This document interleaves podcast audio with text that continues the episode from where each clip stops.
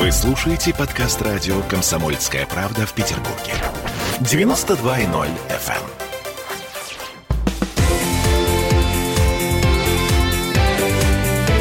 Картина недели. А это мы вернулись в петербургскую студию радио «Комсомольская правда». Я Дмитрий Делинский. Я Ольга Маркина. Ректор гуманитарного университета профсоюзов Александр Записоцкий вместе с нами. Сейчас мы будем обсуждать новое слово в социологии, точнее новую букву, букву «Ш». Шеринг. Э, это то, что мы подвесили в предыдущей части программы. Слово «шеринг» было известно до меня. Но я все-таки академик, и я должен что-то иногда вносить новое. Вот я ввожу термин «шеринг молодежь», и шеринг поколения. Я старый марксист, а, как вы знаете, Ого. теория Маркса, она делит мир на классы по отношению к средствам производства. И из этого там пролетариат и буржуазия. Так вот, появляется молодежь, которая, значит, совершенно уже вообще имеет одно иное отношение к средствам производства по сравнению с марксовой ситуацией. Термин шеринг, значит, это вот, значит, доли нужно, так сказать, в чем-то иметь, вот сразу после крушения Советского Союза у нас появился шеринг отельный. Ты покупаешь нечто вроде акций э, значит, большого консорциума, который располагает большим количеством отелей, и ты благодаря своему пакету имеешь там как бы гарантию. Это оказалось не очень потом перспективно по ряду причин. Но вот я запомнил впервые приход в нашу жизнь шеринга вот через эту историю. Таймшеринг это да. называлось, когда ты мог да. в какой-то момент поехать... Поехать в отель из этой системы, которую тебе предлагали. Да-да-да, мы, кстати, как поп- бы, попробовали Как эту бы систему. бесплатно. Как бы она да. не работает. Так вот, э, шеринг э, да. вошел в нашу жизнь. Да. Мы знаем каршеринг, что там еще? Все, что угодно. Угу. Вообще стали называть э, очень многие вещи шерингом, которые ну, нам были известны издавна. Вот девушка легкого поведения, которая с несколькими мужчинами дружит. Ой, ну-ну-ну-ну, подождите, это у нас из древнего, так сказать, мира пошло. Это называлось по-другому, да. Библиотеки можно назвать шерингом пункты проката горных лыж. Огромное сейчас конечно, непрерывно расширяется. Есть, кстати, статистика.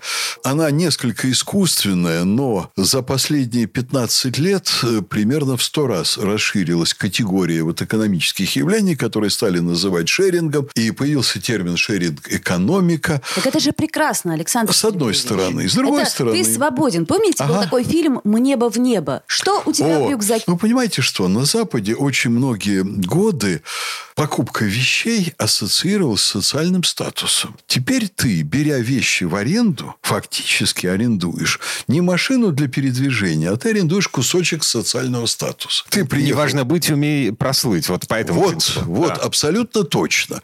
И вот еще вот это очень сильно влияет на шеринг. Плюс различные модели жизни, там э, ты меняешь работы, вот это западное образование и баллонский процесс, который вроде бы ориентирует на то, что ты сегодня учишь учишься в одном университете, завтра Soft в другом. Skill. Совершенно да. справедливо. Послезавтра в третьем. Это не очень, кстати, сильно распространено, но формируется огромный слой населения, который и дома не хочет покупать, а Безусловно. а только снимает, Мой идеал арендует. Киану да. Ривз, который ничего так не вот, хочет покупать, в жизнь, в жизнь входит поколение, которое уже воспитано на этих сервисах. Не надо собственности. Это, между прочим, огромная идеологическая перемена. Пришла новая парадигма. Вот все прежнее общество капитализма было основано на стремлении к собственности собственности. Может быть, это хорошо. Купить, Я все пытаюсь понять это. Получить. Вот хорошо. мы пока говорим о плюсах. Да. Да. А сейчас временное пользование. Пришла идеология и целые поколения новые. Это поколения, которые воспитаны уже на новой идеологии, когда собственность, это понятие, устаревает. Это колоссальная перемена в жизни человечества, между прочим. Исчезают очень многие приметы стабильности, консерватизма и так далее. А здесь ты вот новое, новое, новое, новое. Уже в семье это давно пришло на Западе, это больше 20 лет серийный брак. Вы пожили вместе, там сделали детей, mm. разошлись. Подождите, а это вам уже не нравится. Вещи. Ага, нет. Абсолютно. Оказывается, что это часть одной психологии. Это начинает пронизывать все поры. Вот для меня кажется это чудовищным. То, что я сейчас затронул, я понимаю вашу реакцию как матери и жены. Я тоже, как человек старшего поколения, считаю, что детей надо производить на свет, если они вырастут в нормальной, полноценной семье, где есть мама и папа, вот, а не то, что есть э, мамин муж ситуативный, а вот настоящий биологический папа – это тот, кто тебя там забирает на несколько часов в воскресенье, чтобы сходить в зоопарк. Александр Сергеевич, все-таки по статистике давайте как это смотреть правде в глаза. Очень это много неполных да. семей, и да, э, не вина да. это наша. А я и говорю про это, чтобы изменилась вот эта вот парадигма, идеология серийного брака. Вы мне говорите, это другое. Здесь мы уже переходим к отрицательным последствиям.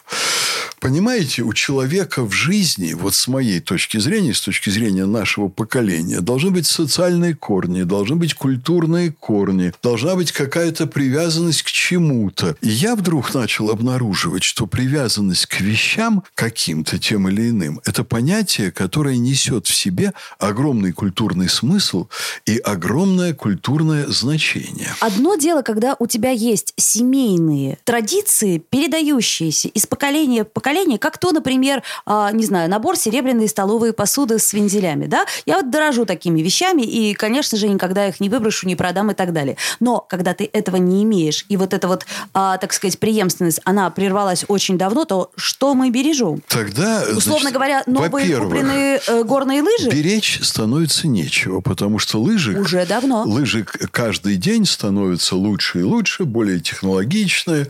Покупать вот. их не имеет кроме смысла. Кроме того, они царапаются, кроме Кроме того, их не надо таскать и в, в самолете. Да. Очень сложно. Значит, далее. Молодежь, входя в жизнь с вот этим, она вдруг не имеет ничего против, если ее начинают использовать так же, как горные лыжи. Mm. И они на сегодня не задумываются о том, что горные лыжи стареют, царапаются и выходят из моды.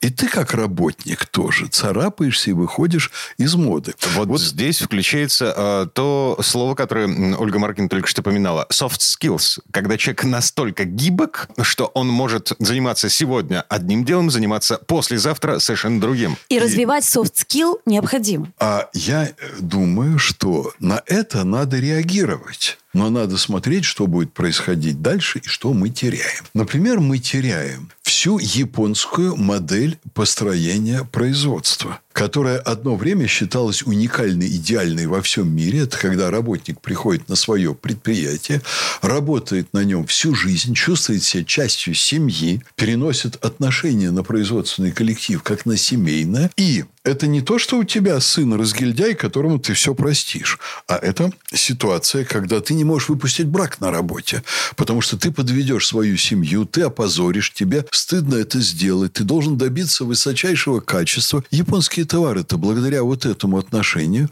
были и самыми передовыми, поскольку там интеллектуальные большие ресурсы вкладывались, и они были чрезвычайно надежными и чрезвычайно хорошими по качеству. А еще мы знаем уровень самоубийств в японском обществе и уровень производственного травматизма. Кстати. Я не хотел бы сейчас об этом э, говорить подробно и это обсуждать. Здесь есть свои причины. Вы знаете, когда вот я говорю людям, что советское образование было лучшим в мире, мне выдвигают аргумент, а что-то Советский Союз развалился. Образование было лучшим, а экономическая система была неэффективная. Слушайте, так может просто все в этом мире отвечает переменам, которые происходят, и э, э, темпы этих перемен, они увеличиваются. А темпы перемен увеличиваются. Это не означает, что мы должны вести себя как идиоты. И мы должны понимать, что поколение Ше, шеринг поколение, это люди, которые себя отдают э, на работу вот примерно так же, как используются горные лыжи. И из этого не проистекает роста квалификации, привязанности к производству, э, отчисления налогов и работы на свое завтрашнее, там, даже на свою старость и будущее, работы на своих детей. А мы готовим неприкаянное, социально обустроенное, неукорененное поколение, которое через 10 лет, так же, как и сегодня, будет ничем не дорожить. И вот это очень опасно. Александр Сергеевич, Рвутся социальные делать-то связи. что? Что делать? Я думаю, что вырабатывать меры противодействия. Слишком далеко мы ушли. Вот я думаю, что на Западе был рубеж вот, кстати, молодежной революции, 68 год на Западе и попозже у нас, когда вот на Западе в 68 году была развилка. Вы пойдете в потребительское общество или вы пойдете в общество там, возрастающего гуманизма, культуры, там, диалога человеческого и так далее. И западное общество пошло в сторону общества потребления. И вот это ошибочный выбор, за который западная цивилизация сейчас заплатит огромную цену. Но вот это поколение шеринга, а поколение ше, о котором вы говорите, а это люди, которые э, потребление не интересно. И более того, они сознательно Ого. от этого отказываются. Ого. В большинстве им интересно своем. потребление. И еще как оно им интересно. Только оно им интересно на их сегодняшнем уровне, как э, легко, легкая доступность продуктов временных, сиюминутных, как построение сиюминутной жизни без заботы о завтрашнем дне, без создания вокруг себя стабильного общества,